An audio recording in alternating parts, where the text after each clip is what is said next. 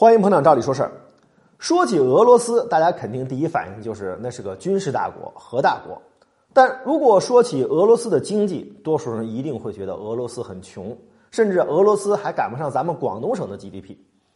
这种判断代表了大多数人对俄罗斯的看法。不过，俄罗斯真的很穷吗？这期节目啊，咱们就聊聊这个话题。说一个国家是穷还是富，我们不仅要看它的 GDP 总量，要看它的人均国民收入。还要看这个国家的社会总财富。咱们先看 GDP，俄罗斯二零一七年的 GDP 总量呢是一点三万亿美元，排在全世界第十四位。俄罗斯的 GDP 总量的确不算高，大致啊也就相当于我们广东省的水平。不过这里面也有着俄罗斯卢布大幅度贬值的原因。俄罗斯的人均 GDP 呢是一万零七百美元，这个呢排在全世界第六十六位，在全世界算个中游水平。二零一七年，咱们中国的人均 GDP 是八千五百美元。即便卢布贬值造成用美元计算的俄罗斯人均 GDP 大幅度下降，这个数字还是要领先咱们不少。也就是说，从人均来看，我们没有资格笑话人家俄罗斯穷。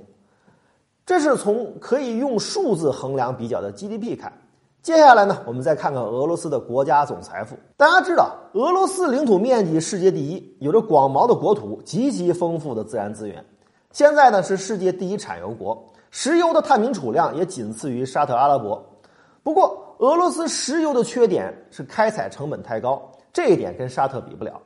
所以，对于国际油价下降，俄罗斯很敏感。油价如果太低，俄罗斯的石油开的越多，就赔的越多。除了石油，俄罗斯还是世界上天然气资源最丰富的国家，产量居于世界首位。至于其他你能说得上来的、关系到经济发展的重要战略资源，俄罗斯的储量都居于世界前列。地大物博这个词儿啊，用在俄罗斯身上最合适不过。这是自然资源的家底儿。咱们再看俄罗斯的工农业和科技发展水平，到底俄罗斯的工业科技实力有多强？这个话题太宏大了，不是我能讲清楚的。不过，俄罗斯的科技和工业实力有目共睹，能研发和制造出世界一流武器装备的国家，工业和科技实力不用想，它也弱不了。如果说科技和工业是苏联的老底子，那么俄罗斯全国有超过两千所大学，在校大学生超过七百万人。俄罗斯是世界上高等教育比例最高的国家之一，全社会高度重视教育，基础教育全部免费。人是社会进步的决定因素。整个国家的教育和人才是一一个国家发展水平的根本保障。俄罗斯有着发达的教育体系和庞大的人才储备，这就决定了俄罗斯这个国家有着极强的创造财富的能力。说到这儿，肯定有很多人不同意，他们眼中的俄罗斯就是贫穷的，因为 GDP 和人均收入都远远的低于西方发达国家。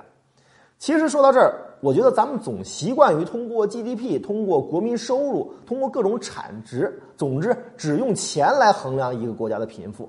然而，我们却往往忽视钱之外的东西，忽视这个国家国民的素质、这个国家的文化和科学的底蕴，忽视这个国家看不见摸不着的隐形财富。而往往这些财富在某些外在条件具备之后。突然之间就会给这个国家带来井喷式的发展。之所以说这些，只想告诉那些看不起俄罗斯、觉得俄罗斯穷的人们，请不要用世俗的眼光去看待一只沉睡的巨熊，这样只会低估它的可怕。节目中呢提到了俄罗斯的 GDP，那么从前苏联到俄罗斯，它的 GDP 经历过一个怎样的变化呢？我们特别给您准备了一篇文章，感兴趣的朋友请到我们的微信公众号“照理说事”中回复“俄国经济”四个字。我们推送给您了解一下。